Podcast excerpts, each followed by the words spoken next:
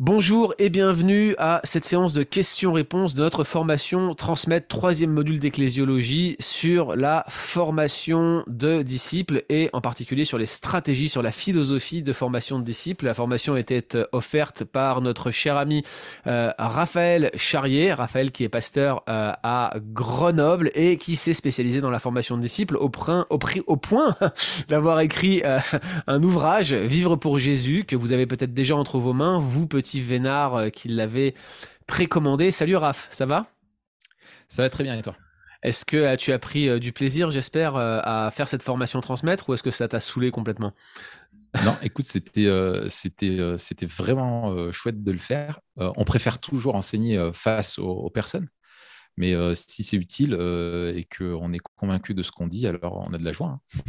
Bah, c'est sûr que les cours en présentiel ont pris un coup dans l'aile depuis la pandémie. Et puis je pense qu'il y a beaucoup de gens qui aujourd'hui ont compris l'opportunité des, cours en ligne pour pouvoir bah, justement se, se former depuis chez eux. Et les formations transmettre cartonnent aussi grâce à ce modèle un peu en ligne où on peut poser des questions a posteriori aux professeurs. Et on a pas mal de questions à te poser aujourd'hui, mon cher Raph. Et bah, écoute, je te propose qu'on rentre tout de suite dans le vif du sujet. Mais avant cela, je voudrais faire quand même un peu de, pub et battre le rappel au sujet de notre prochaine formation. Ça aura lieu le 29 octobre prochain et c'est une formation d'Ancien Testament. C'est le quatrième module d'Ancien Testament. En fait, on avait déjà eu les modules 5 euh, et puis implicitement le module 6 hein, qui sont les travaux euh, préparatoires à remplir. Mais le module 5 a été euh, déjà donné ben, en fait en premier, c'est la théologie biblique de l'Ancien Testament. En fait, il nous manquait ce module pour compléter notre cycle d'Ancien Testament et donc nous avons ce module 4 qui arrive sur la littérature poétique et sapientale de l'Ancien Testament. Donc ce sont les psaumes, bien sûr les proverbes, mais aussi l'Ecclésiaste et d'autres livres. J'aurai le plaisir d'enseigner ce cours et puis d'avoir quelques invités surprises que vous découvrirez le moment venu, qui vont venir me rejoindre autour de ce, de, ce quatrième et dernier module euh, de euh, d'Ancien Testament. Rendez-vous le 29 octobre prochain. Inscrivez-vous maintenant avec le code AT4. Vous avez le lien dans euh, l'article que vous consultez pour la diffusion de cette séance de questions-réponses, mais également dans les descriptions sur la chaîne YouTube ou sur notre page SoundCloud si vous consultez directement au format audio cette séance de questions-réponses inscrivez-vous, utilisez ce code AT4 et puis vous aurez un rabais allant jusqu'à 50% sur le prix du cours. Ne traînez pas, ça s'arrête dans quelques jours. Maintenant que j'ai fait cette petite phase de pub, mon cher Raph, j'ai une question donc pour toi. Et la première question qu'on pourrait euh, poser au sujet de ta formation, c'est finalement, si on doit retenir une chose, une principale chose qu'un disciple doit savoir au début de euh, sa vie chrétienne, de sa vie de disciple, quelle serait cette chose-là, mon cher? Euh, En un mot, Jésus. D'accord? Et ça signifie quoi la réponse, Alors, c'est la réponse euh, magique. Non, mais on parle souvent de, de, de enfin, à raison, et c'est la première chose à comprendre, c'est ce qu'est l'évangile. mais des fois, en fait, on, approche l'évangile peut-être de façon peut-être trop théorique. et il me semble que au centre de l'évangile, qu'est-ce qu'il y a? Qui a-t-il? C'est Christ. Euh, et en fait, euh, c'est quoi devenir un disciple? C'est devenir un, disciple de Jésus-Christ. Et donc, en fait, euh, découvrir la, personne et l'œuvre de Christ est fondamental. Qui, est-il Que fait-il pour moi Et à quoi m'appelle-t-il? C'est les trois questions fondamentales. Qui est-il?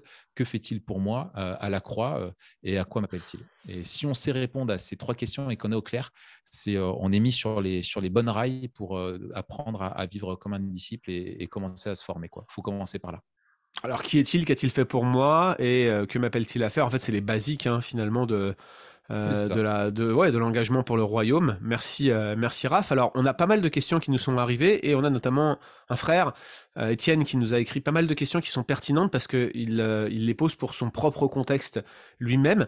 La première que Étienne nous a écrit consiste à revenir sur le, domaine de l'évangélisation dans la vie de, de disciples.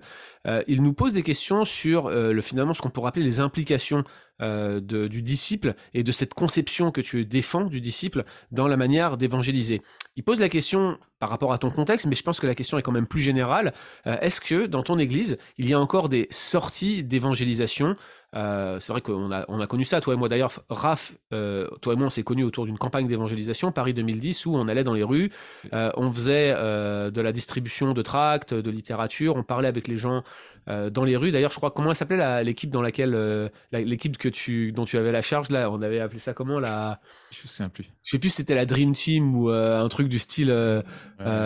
c'était quelque chose comme tu sais la force d'intervention, le JIGN ou un truc comme ça. C'était genre tous les quartiers un peu. voilà, c'était c'était vous qu'on vous qu'on envoyait là. Donc Raphaël, on s'est connu dans ce cadre-là euh, de, cette, euh, de cette campagne d'évangélisation en 2010. Euh, est-ce que ton église continue à faire ça? Est-ce que tu penses plus généralement, si ton église continue ou pas, hein, mais est-ce que tu penses plus généralement que ça reste un modèle qui est viable ou est-ce que concrètement, sur le plan ne serait-ce que culturel, il y aurait une certaine adaptation à faire par rapport à ces mmh. sorties d'évangélisation? Alors, effectivement, les, choses ont, pas mal évolué. On a connu des périodes avec les grandes campagnes d'évangélisation autour de, je pense, le, point d'orgue de tout ça, c'était les, croisades de l'évangile avec Billy Graham. Mmh. Et ça venu en France, hein, c'est le Bercy, hein, qui mmh. l'avait rempli, je crois. Il était passé aussi, il me semble, à, Grenoble, ici.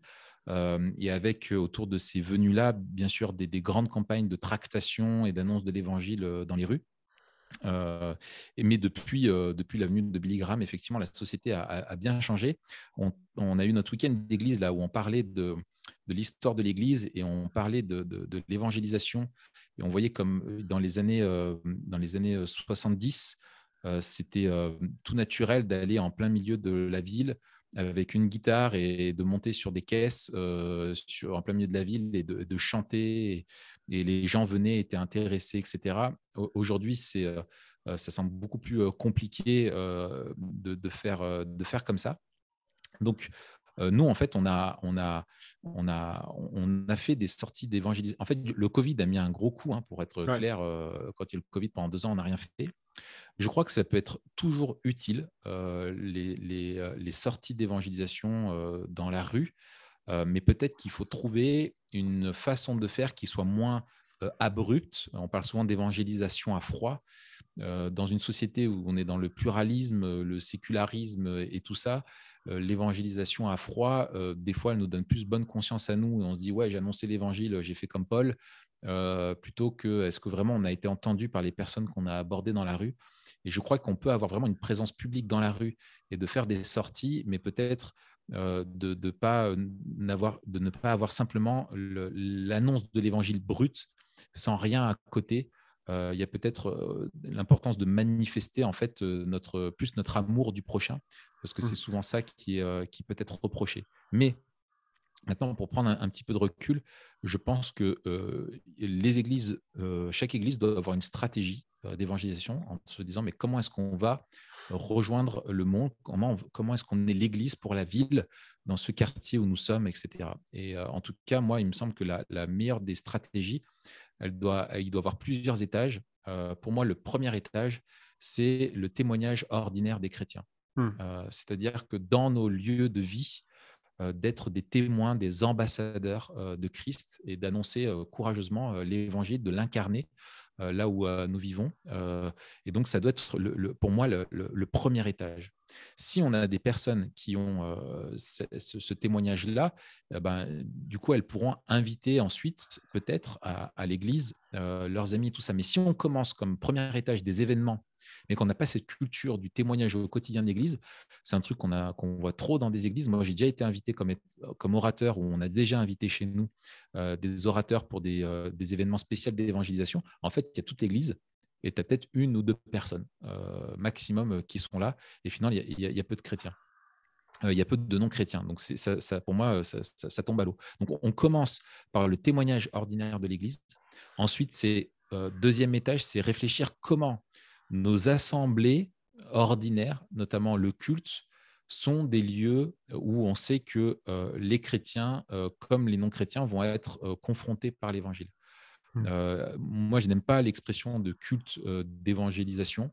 moi, je pense que le culte est avant tout pour Dieu, mais que, en fait, le nouveau Testament assume le fait qu'il y a au moment du culte des non-chrétiens qui sont présents. C'est le, fameux quand Paul dit à l'Église euh, de Corinthe, dans, c'est dans au chapitre 14. Hein, tu me diras si je me trompe, euh, qu'il faut que le culte soit dans, l'ordre et que, euh, notamment avec le parler en langue, etc. Si les gens du dehors vont vous prendre pour des fous, donc on voit qu'il y avait cette habitude ordinaire d'avoir des gens, peut-être de passage, visiteurs, curieux, qui sont présents lorsque l'Église rend un culte.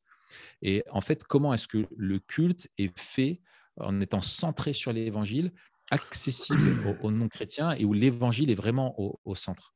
Et donc finalement, si on a des cultes centrés sur l'évangile et pour Dieu, nous avons 53, euh, c'est bien ça, 53 hein, semaines par an ou 52, je ne sais jamais. 52 euh, semaines par an, 52 semaines par an, mon cher. Voilà, donc on a 52 événements d'évangélisation. Il y a seulement 24 heures dans une journée. Je dis ça, je dis rien. Voilà, merci. je ne sais plus le nombre de jours par semaine, mais ça, c'est un détail, on s'en fiche. Donc, on a 52 opportunités. Et tu es né un 17, tu es né un 17 février. Non, je c'est ça. Donc, on, est, euh, on, est, on a 52 opportunités d'annoncer euh, l'évangile euh, par an. et moi, un petit peu, mon, mon, truc, c'est, je me dis, bah, est-ce que chacun des membres de l'Église peut se dire, quand il rentre chez lui, ah, j'aurais tellement aimé que euh, mon, copain euh, du boulot Nico ou euh, Micheline de la Compta, elle ait été là dimanche. parce qu'on sait accueillir les gens, on, sait, l'évangile était clairement annoncé, il y avait de l'accueil en même temps de la confrontation qui était bien amenée de l'évangile. On montrait comment ce texte-là, il est aussi pour tous les hommes, pour les, non-chrétiens. Et, voilà, est-ce que ça, on, peut le dire? Et ensuite, sur un troisième étage, euh, ça va être, bah, oui, comment est-ce qu'on peut utiliser des, moments propices de l'année euh, où il y a peut-être un, écho plus, euh, important auprès des, non-chrétiens pour organiser des événements, pour les accueillir, typiquement les, fêtes, les grandes fêtes religieuses, ou pourquoi pas organiser des événements, des conférences qui, sont tout publics. On, peut inviter nos amis non-chrétiens où on va traiter des sujets liés à la société et on va les traiter avec avec un angle théologique et ça peut être une première accroche aussi euh, pour ça. Mais si à la base les chrétiens ne témoignent pas de leur foi, tous les événements qu'on organise, les gens vont pas venir comme ça. Et je ne crois pas aujourd'hui que les gens viennent parce qu'on leur a donné un tract pour une invitation sur un, obscur pasteur qui connaissent pas, qui va parler de, de, la réalité de l'enfer et du jugement dernier. Ça, c'est des trucs qui aujourd'hui, il me semble, sont euh, beaucoup moins productifs qu'à une autre époque bien évangéliser, c'est savoir bien évangéliser dans son contexte. C'est une, une, bonne remarque. Je pense que tu, tu, tu montres l'aspect euh, ouais, contextuel et, culturel de l'évangélisation. moi, j'aurais tendance à être d'accord avec toi. Puis je rajouterais un élément qui est interne aux évangéliques. Il y a eu beaucoup de démarches d'évangélisation très agressives ces dernières années, notamment dans le métro. Euh, avec des, des, des, personnes qui, euh, à Paris, par exemple, proclamaient l'évangile euh, en s'enfermant dans des wagons avec les, les, gens. Et puis, en fait, on avait le sentiment qu'ils proclamaient un peu ça comme une formule magique, c'est-à-dire qu'ils utilisaient un langage biblique, souvent second 1910, avec des, des, termes que les gens comprenaient pas forcément. Puis, ils partaient du principe que euh, euh, il y avait une certaine, il y avait un certain arrière-plan biblique pour utiliser certains concepts. Euh, plein de vidéos circulent comme ça sur Internet avec des appels à la repentance qui font un peu, tu sais, les prédicateurs apocalyptiques des, des séries américaines. là, cette impression-là. Homer Simpson avec sa cloche dans les rues. Ouais, ça donne un peu. C'est un peu le côté où peu importe que les gens écoutent ou pas, le plus important c'est que je prêche. Mais en fait, les gens ils, ils entendent même pas ce que tu dis. C'est comme si en fait il y avait un aspect surnaturel à la prédication qui allait venir saisir les gens simplement en entendant un mot voilà, le, surnaturel est confondu avec le magique. Oui, c'est surnaturel la, vie qui est créée, mais il y a, une, une, ingestion du message, si je peux m'exprimer ainsi, qui, qui, fait que, euh, bah voilà, à mon avis, ces approches font fausse route, mais elles ont surtout, euh, à mon humble avis, décrédibilisé l'évangélisation classique. Ces méthodes qui se sont multipliées partout.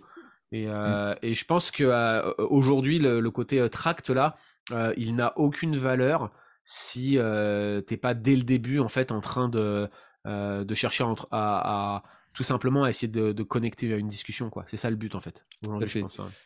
Et je pense que encore une fois, celui qui doit nous inspirer, c'est le maître, c'est Jésus. Et quand tu regardes euh, Jésus, en fait, tu regardes, il n'a pas. Euh, bon, dire qu'il est évangélisé, c'est un petit peu un, anachronique, hmm. mais dans, sa, dans son annonce du, royaume, dans sa prédication du royaume de Dieu, euh, en fait, tu, regardes dans les, dans, les, dans les quatre évangiles, tu n'as pas deux fois le même discours. Mm. Euh, deux fois le même angle, deux fois le même truc. Et Jésus savait comment s'adresser aux gens qu'il avait en face de lui. Et il ne s'adresse pas à un officier romain comme il s'adresse à un pharisien, comme il s'adresse à une femme malade, comme il s'adresse aux foules, comme il s'adresse à, la foule de ses disciples. Euh, il s'adaptait. Et c'est quelque chose que tu retrouves aussi chez euh, l'apôtre Paul. Euh, qui, euh, qui faisait ça. Et je crois que c'est Rick Warren, alors je n'aime euh, pas tout de, de, de, Rick Warren, mais qui a une formule très intéressante où il disait La Bible détermine notre message, mais c'est notre contexte qui détermine la manière de, la porter.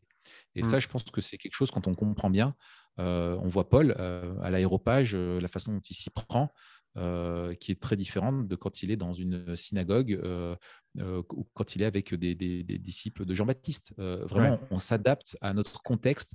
Est-ce que ce n'est pas simplement de dire les choses, mais de s'assurer qu'elles sont comprises et entendues mmh. Ça, c'est vraiment important. Donc, du zèle, oui, mais avec l'intelligence. C'est un excellent point. Quand on a commencé les formations, euh, enfin plutôt les semaines d'évangélisation à atteindre, l'objectif n'a jamais été de monter une task force du, samedi qui va aller évangéliser, mais de transmettre une vision qui allait euh, euh, permettre d'aller évangéliser au fil de l'eau mais c'est aussi l'idée de profiter d'avoir des jeunes ou des moins jeunes qui sont rassemblés pour dix jours ou une semaine pour euh, un, temps d'évangélisation intense pour les former en fait. Et euh, souvent on leur donnait des tracts qui n'étaient pas faciles en termes d'accroche avec euh, par exemple le nom de la conférence c'était qui est Jésus? On faisait exprès pour pas que ça soit un truc trop facile à, distribuer pour que les gens puissent parler directement de Jésus. Ça les mettait dans un inconfort et souvent on faisait des formations en retour d'expérience. Donc c'était Là encore, non pas l'idée de faire une task force, mais plutôt l'idée de, euh, de, transmettre une vision, de donner envie et de donner des billes pour pouvoir évangéliser au quotidien, un petit peu comme tu le disais tout à l'heure, euh, mon cher Raph. tout à fait. Alors on parle d'évangélisation, mais parlons euh, de l'étape d'après. Donc on a quelqu'un qui, qui est en recherche de l'évangile, on a des ressources, on a un peu parlé dans ta formation de ces ressources-là qu'on peut avoir, et puis tu as aussi ton parcours là, de disciple qui s'appelle Suivre Jésus, je crois, sur Tout pour sa gloire. Euh, je sais que tu dois certainement mentionner les ressources dont pour certaines tu as contribué à une nouvelle édition euh, avec BLF, euh, comme les 7 signes de Jean. Il y a aussi les 7 histoires d'espérance qui, qui, sont un peu annexes. On a Florent Varac, je sais pas si tu t'en sers des fois, mais qui a monté un, un processus en 12 étapes. Ouais, la grande histoire. Donc tout ça, c'est un, ce sont des ressources plus de découverte. Et puis, tu as des personnes qui ensuite se convertissent. Et là, on a de, ce fameux parcours de disciples euh, lorsqu'elles se convertissent, où euh, bah, en fait on se pose la question de qu'est-ce qu'elle doit savoir euh, les premiers jours, les premiers mois, la mmh. première année. Et c'est un peu dans ce sens-là que tu as écrit ce livre, Vivre pour Jésus.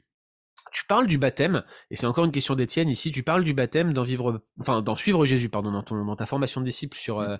surtout pour sa gloire, et tu dis que finalement le, le tu, tu, proposes d'introduire de, l'idée, le concept de baptême dès la troisième rencontre, toi te concernant, et euh, tu dis euh, dans ta formation, contactez les responsables pastoraux de votre église et suivez le processus habituel de votre église locale. Il y a une double question ici. Pourquoi la troisième rencontre, premièrement? Parce que tu vois, moi, dans les propres processus que j'ai adaptés de T40, moi, c'est la deuxième rencontre. Donc, je suis plus rapide que toi. Donc, pourquoi trois et pas deux? Plus sérieusement, pourquoi si rapidement, premièrement? Et pourquoi, euh, pourquoi pas plus tard?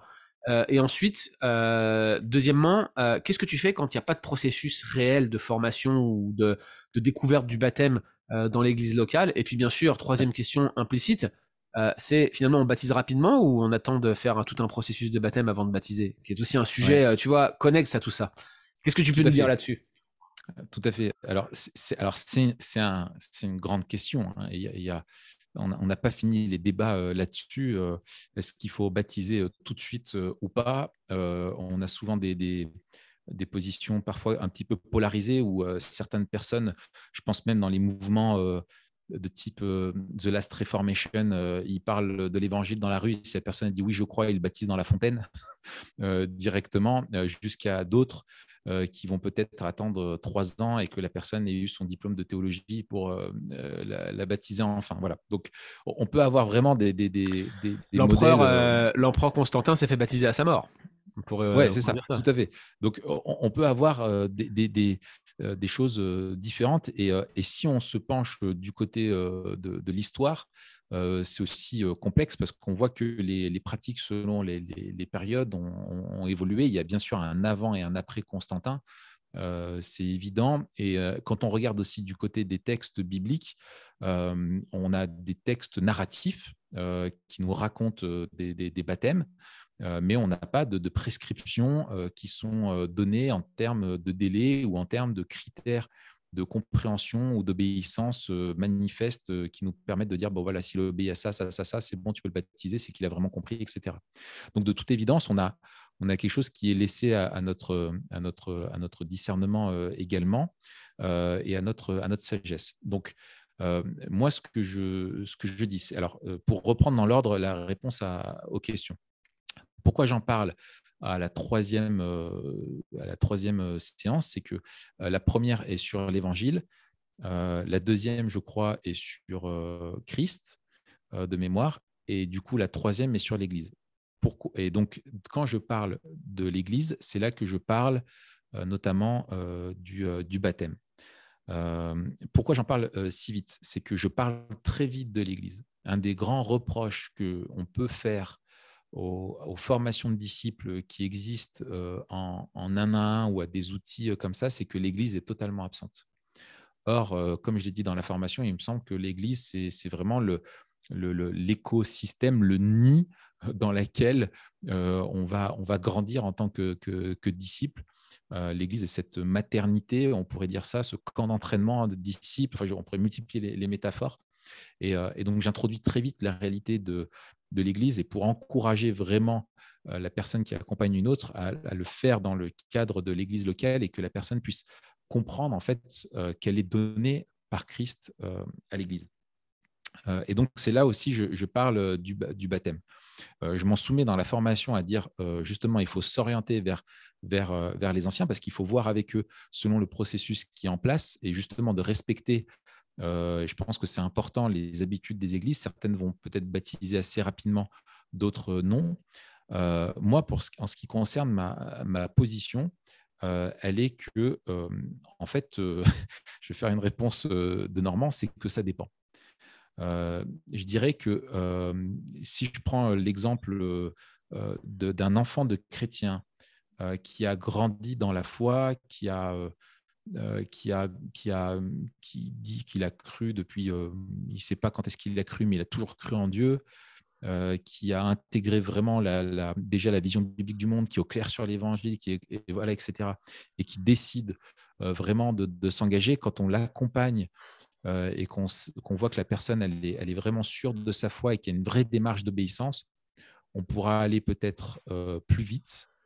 et encore que, je dirais, en, étant vigilant, dans le sens que ce ne soit pas juste du mimétisme euh, des autres, mais que ce soit une vraie appropriation, une vraie, une vraie soif euh, personnelle euh, de Christ et de vouloir le suivre, on pourrait aller assez vite.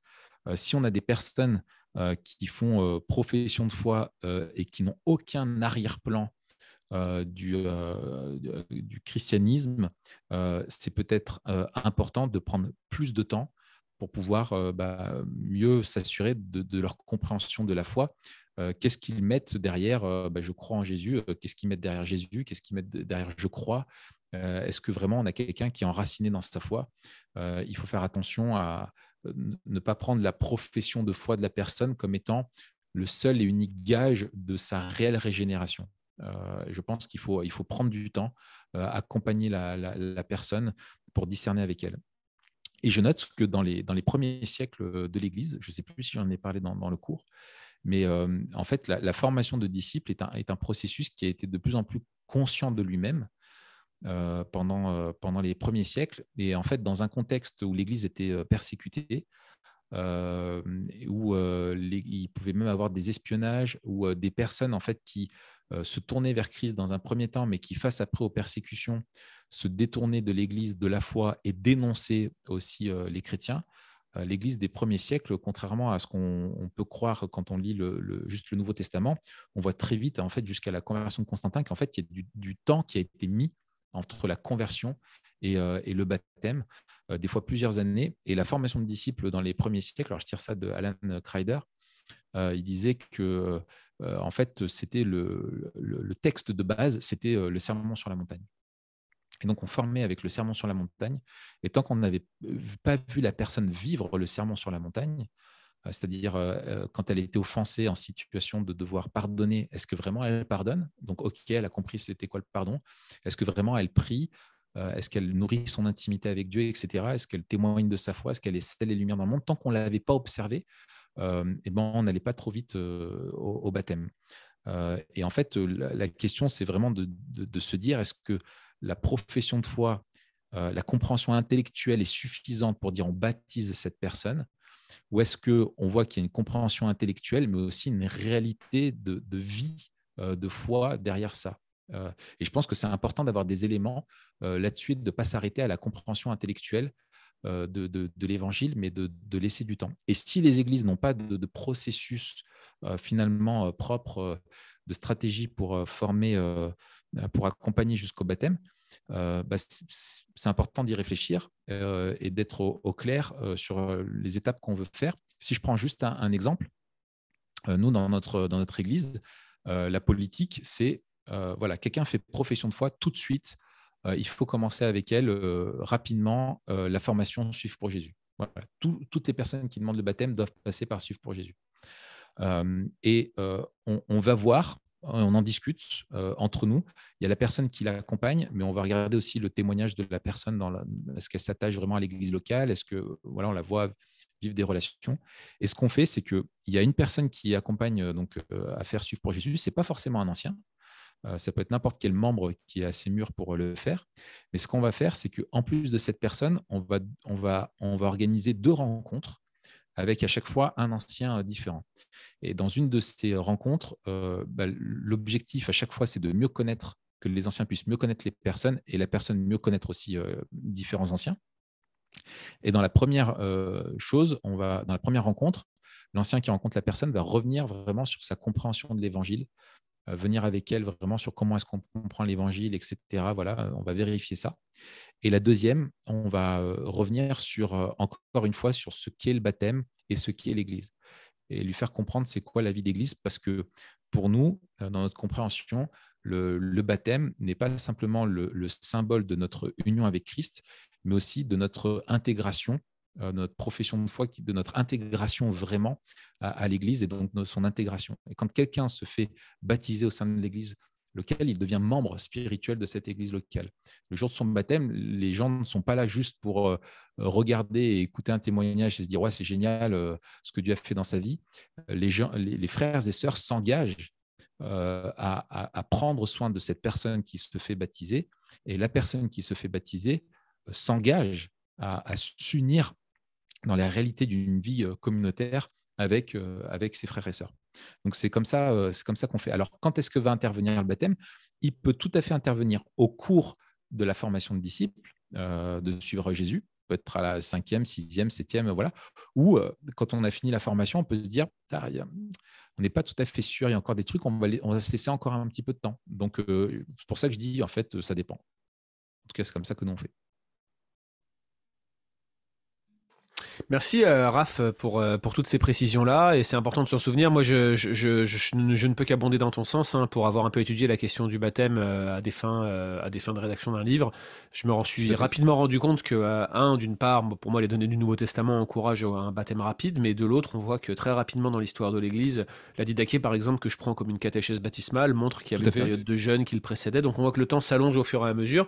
Et tu as raison de mentionner les téléobaptismes. Hein avec les baptêmes qui étaient le plus tard possible. Constantin, c'est c'est la, la, partie émergée de l'iceberg, tout le monde le mentionne ainsi, mais euh, on sait qu'Augustin, c'était la même chose. C'est d'ailleurs probablement en réaction à cela qu'il a construit sa, sa, vision très sacramentelle, ou plutôt euh, régénérationnelle du, du, du pédobaptême. Bref, il y a beaucoup de choses à dire là-dessus, mais effectivement, merci pour les nuances que, que tu poses. Euh, par rapport à tout cela. Euh, encore une autre question peut-être euh, qu'on pourrait poser sur le, le, le, parcours de disciple.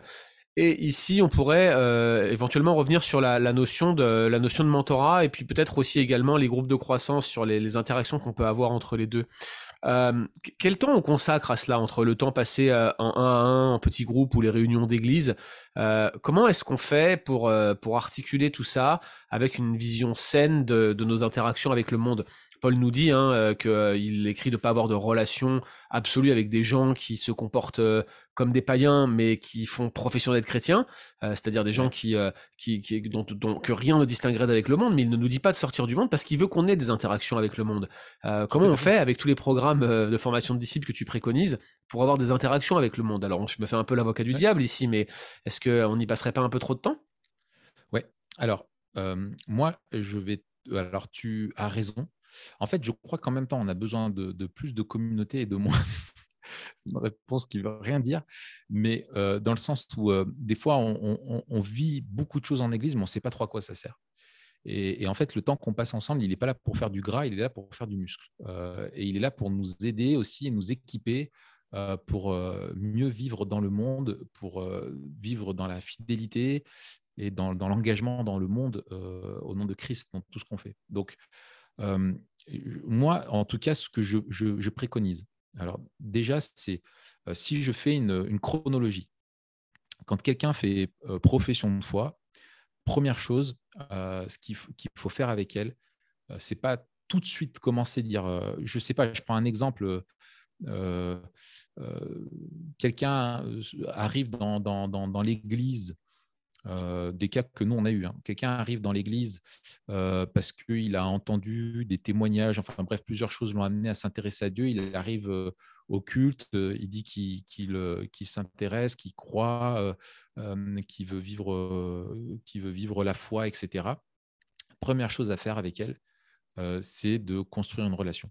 Euh, on commence pas par un programme en disant bah, Viens avec moi, je vais te faire faire les sept signes, j'ai une méthode euh, magique euh, à te faire découvrir ou je vais utiliser tel ou tel outil. C'est d'abord, on prend le temps de connaître la personne, on s'intéresse à, on s'intéresse à elle. Ce n'est pas une cible, une, target, une âme à convertir, c'est d'abord une personne qu'on doit aimer. Donc, on prend le temps de connaître la personne, de connaître son histoire, de voilà, se présenter, euh, etc., de, créer un, capital relationnel euh, nécessaire, indispensable pour la suite. Ensuite, si on, voit que cette personne vraiment a, vraiment compris l'évangile, euh, etc., on peut commencer ce temps de formation de disciples. et pour moi, en fait, le groupe de croissance, qui est, je le rappelle, l'idée de se retrouver avec un petit groupe. alors moi, je suis assez fidèle au modèle de, Neil Cole hein, dans Une Bible du Café des disciples, c'est aux éditions Clés, où le principe, c'est deux ou trois personnes qui se retrouvent par semaine, une fois par semaine. elles partagent un même projet, de, un même programme de lecture de la Bible. Se, donc, quand elles se retrouvent, elles, partagent sur leur lecture biblique, elles, partagent des sujets de redevabilité euh, qu'elles ont euh, préétabli entre elles avant pour euh, s'entraider à, lutter contre le péché. Et on prie pour nos amis non chrétiens. Donc on s'encourage au témoignage. voilà. Et chaque semaine, on fait ça. Et dès qu'une quatrième personne est intéressée pour rejoindre le groupe, on multiplie le groupe en deux et ça fait deux petits groupes. Donc moi, je fais, d'abord, je crée la relation. une fois que j'ai établi la relation, derrière, formation de disciples. Et quand la formation de disciples est finie, là, pour moi, la suite, c'est le groupe de croissance dans le sens de ne pas cumuler le nombre de trucs. Pourquoi? Parce que dans la formation disciples, pour moi, on pose les bases de ce que la personne va vivre après dans le groupe de croissance. Euh, c'est-à-dire que dans la formation de, disciples, c'est là où on va déjà introduire la notion de lecture régulière euh, des Écritures, qu'on va apprendre à la personne aussi à prier, etc. On va prendre le temps, et je pense que la patience, c'est quelque chose qui nous manque. Euh, c'est un élément fondamental de prendre le temps de poser les, bonnes bases avec les personnes. Il ne faut pas être pressé. Petit à petit, les enraciner dans des nouvelles habitudes. C'est quelque chose dont je parle beaucoup dans, mon livre. Euh, donc, de poser les bonnes habitudes avec euh, la personne. Et une fois qu'elle a euh, chopé les, rudiments, qu'elle a, tout ça, bah, derrière, elle va pouvoir petit à petit pouvoir enchaîner avec un groupe de croissance parce qu'elle aura acquis, acquis, acquis, à chaque fois je me trompe. voilà, elle aura acquis, les bases. Acquis, acquis, acquis. Elle aura acquis les bases. Voilà, merci. donc, elle aura, elle aura acquis les bases. Et, et, voilà. Donc, pour moi, euh, voilà, donc dans le processus, on va dire dans le 1 à 1, c'est comme ça. Maintenant, si je mets ça à l'échelle de l'Église, ce que moi je, préconise, c'est euh, pour moi, en fait, ce que je veux que la personne, elle vive, c'est trois degrés de, vie d'Église. Il y a un premier degré qui est euh, le groupe de croissance. Donc, on va dire vraiment, c'est le, le cœur, c'est là où tu vis l'intimité la plus grande avec, avec d'autres. Deuxième degré, ça va être ce qu'on peut appeler, chez nous, on appelle ça groupe de semaine, on peut appeler ça groupe de maison, d'autres groupes de vie, d'autres cellules, de voilà. En gros, c'est une rencontre avec un, petit groupe. En général, il y a une dizaine de personnes. et on se retrouve là dans la semaine pour s'encourager dans, notre foi, prier les uns pour les autres, etc. C'est là où, quand on est dans une église quand même assez grande, qu'on vit plus la communion fraternelle. Donc, on va vivre la redevabilité vraiment en petits groupes et la piété. On va vivre la communion fraternelle, l'entraide euh, en, groupe euh, de, en groupe de semaines. Et on va vivre le culte, euh, l'adoration communautaire et l'enseignement qui est donné à toute l'Église et la vision de l'Église, etc. Et les, ordonnances ou les sacrements à l'échelle de l'Église locale. et moi, ce que, ce que j'ai toujours essayé de faire, ce que je recommande, c'est d'essayer de coller le groupe de croissance soit au groupe de semaine, soit au culte. Ce qui fait que, par exemple, tu te retrouves euh, de 19h à 20h avec, euh, avec euh, ton collègue, tu manges un bout ensemble et tu fais ton groupe de semaine, et ensuite tu rejoins ton, ton groupe, enfin tu fais ton groupe de croissance, pardon, en mangeant ensemble, et tout de suite après, tu rejoins les autres pour ton groupe de semaine. Et puis le dimanche, tu as le culte. Ce qui fait que dans les faits, tu n'as que deux rencontres deux moments dans la semaine où tu es là. Le reste du temps, tu es disponible pour euh, ta famille, pour tes proches, pour tes amis non chrétiens, pour euh, ton travail, pour tout le reste, ton ressourcement aussi personnel, etc. Ce qui te permet de non seulement vivre redevabilité, communion, adoration avec toute, toute l'Église et l'envoi qui est donné pour la mission, et en même temps d'être vraiment disponible dans le monde pour être avec les autres.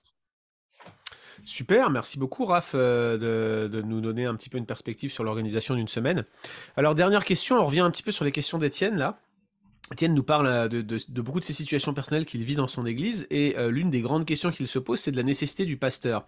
Lui, il se dit, voilà, en admettant que tous les membres dans mon église commencent à faire de la formation de disciples, et au point que tout le monde soit impliqué, les gens se convertissent, sont formés, on a un bon processus qui tourne, à quoi bon un pasteur dans un tel cas, puisque c'est lui qui doit en quelque sorte coordonner cet, cet effort, donner l'impulsion, mais si cet effort il existe, qu'il vient des membres et puis que c'est euh, même euh, que c'est un cercle vertueux, que tout le monde s'auto-forme, à quoi bon euh, continuer à payer un gars qui, bon, il le, le dit pas comme ça, hein, bien évidemment, c'est pas du tout la question d'Étienne, mais moi je le dis pour toi parce que je sais que Raph, tu, tu es l'archétype du pasteur qui ne travaille que le dimanche, c'est bien connu. la question qui se pose quand je prêche, la question qui se pose, c'est finalement à quoi bon un pasteur? Si l'Église tourne normalement Pourquoi est-ce qu'on garderait un pasteur? Euh, Alors, c'est alors c'est intéressant parce que pris sous un autre angle, ça a été euh, en fait euh, plus ou moins certains mouvements dans l'histoire de l'Église un peu anticléricaux en disant on n'a pas besoin de, ministère du moment que les frères et sœurs sont animés par l'esprit et ont compris la mission, il n'y a pas besoin de des ministères à, plein temps au, milieu d'eux. Alors, d'un certain point de vue, je, pense que c'est une, forme, de, forme de, se mettre au chômage technique, euh, parce que c'est un peu ça, hein, le truc, est-ce qu'on peut se retrouver au chômage technique? C'est finalement, un, ça peut être un, bel objectif euh, utopique, euh, mais un, bel, un bel objectif. non, pour de vrai, en fait, bien sûr que la formation de disciples est le devoir de tous les disciples. on est tous appelés à s'impliquer là-dedans. Maintenant, nous avons besoin des ministères dans l'Église, euh, des différents ministères. pourquoi? Parce que pour, bien, pour bien fonctionner, le Seigneur a, donné à l'Église différents types de ministères, et je pense notamment au ministère de la parole, qui sont là pour équiper les saints en vue du ministère. et en fait, la formation de disciples, faire des disciples, on va dire que c'est le niveau euh, en même temps, c'est quelque chose qui, c'est le dénominateur commun de, tous les ministères, c'est un devoir. C'est, on est appelé à faire des disciples comme on est appelé à adorer, comme on est appelé à, être tous des témoins dans le monde, comme on est appelé à tous participer aux ordonnances, etc. Mais euh, l'Église a des missions aussi particulières et des besoins particuliers, et Christ pourvoit à à ces missions qu'il donne à l'Église par des ministères particuliers. Et on n'est pas tous euh, des docteurs euh, de la parole, on n'est pas tous des, différents, enfin voilà, différents dons euh, qu'il y a pour la, pas, la conduite de la louange, pour d'autres choses différentes comme ça. Et là, le Seigneur donne des personnes qui vont aider les autres à faire ça. Donc, si je faisais une, comparaison avec, par exemple, l'adoration par le chant, je dirais qu'on est tous, on doit tous être capables de, savoir chanter, par contre, on n'est pas tous capables de conduire l'Église dans le chant et, dans, euh, dans l'adoration avec toute la, vision qu'il y a derrière. Et il y a besoin de ministères pour ça euh, en particulier. Et donc, je pense, et il me semble que c'est l'esprit qu'on retrouve dans Éphésiens au, chapitre 4, les versets 11 et 12, je crois, ou 11 à 13, où euh, Christ a donné à l'Église des personnes qui ont le ministère de la parole, qui sont là, elles, pour équiper les saints en vue du ministère. Et donc, les saints remplissent euh, le ministère, et il me semble que dans la perspective d'Éphésiens 4, le ministère de l'Église, c'est celui de la maturation, celui de l'Église qui s'édifie et qui ressemble de plus en plus à Christ et qui grandit euh, dans sa foi et dans son unité. Donc ça, c'est le rôle de tous les chrétiens. Mais ces chrétiens-là ont besoin de ministères en particulier, qui sont les ministères de la parole, qui sont là pour équiper, pour former, pour enseigner. Donc, pour moi, si on reprend le ministère euh, du pastoral, il est vraiment là pour euh, euh, enseigner, prêcher à l'Église et donner une vision enracinée dans les Écritures de la mission de, l'Église et, édifier l'Église. Et ça, ça, va au-delà de la formation de, disciples qui, elle, est là pour donner les rudiments de la vie chrétienne. On a besoin vraiment d'être enraciné dans les Écritures, et ça, c'est le rôle des ministères de la parole qui euh, sont complémentaires euh, les uns des autres et complémentaires des autres euh, ministères où Christ distribue à chacun des dons pour pouvoir servir toute l'Église.